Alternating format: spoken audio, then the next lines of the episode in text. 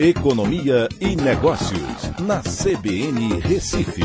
Oferecimento Cicred Recife e Seguros Unimed. Soluções em seguros e previdência complementar. Olá, amigos, tudo bem? No podcast de hoje eu vou falar sobre a nova rodada do Pronamp, que vem por aí, e com mudanças de regras. Bolsonaro sancionou as mudanças que vão trazer mais facilidades para a obtenção dos recursos do Pronamp na sua nova versão desse programa de crédito que vigorou durante foi criado e vigorou durante a pandemia e que nem todos conseguiram ter acesso. Agora, o governo estima que 50 bilhões de reais possam ser emprestados nessa nova rodada, após a sanção presidencial do projeto de lei que trouxe modificações ao programa de crédito. E vale lembrar que agora é um programa de crédito permanente. Esse programa foi criado durante a pandemia exclusivamente para micro e pequenas empresas, né, aquelas que faturam até 4 milhões e 800 mil ano, e ajudou inúmeras delas.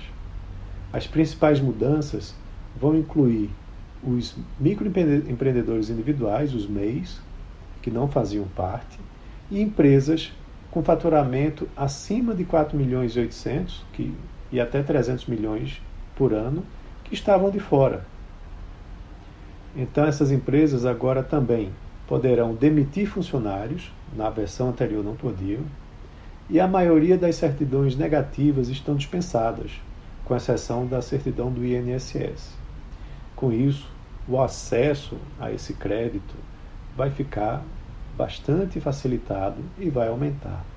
O projeto também agora prevê concessão de crédito é, garantida pelo FGO, como no anterior, que é o Fundo Garantidor de Operações, mas até 2024, em substituição ao anterior, que havia finalizado em 2021.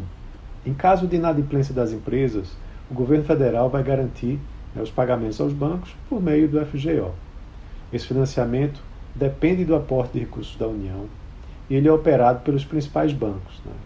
Para manter a priorização do uso desses recursos para as MPEs e agora também para os MEIs, 70% dos recursos serão usados para o capital de giro desse público-alvo, deixando 30% para as médias e grandes empresas, né, aquelas que faturam acima de 4.800 e até 300 milhões ano.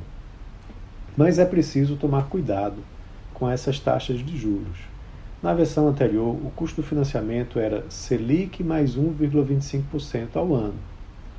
Quando a Selic estava em 2%, valia muito a pena, mas agora o custo elevou muito. A Selic deve fechar o ano acima dos 13%. Então você está falando aí de taxa de juros de 14,25%, talvez 14,5% ao ano. Para as empresas do Nordeste, por exemplo, vai valer mais a pena continuar usando o Banco do Nordeste porque justamente no Banco Nordeste você tem IPCA mais 1, 2 ou 3% ao ano.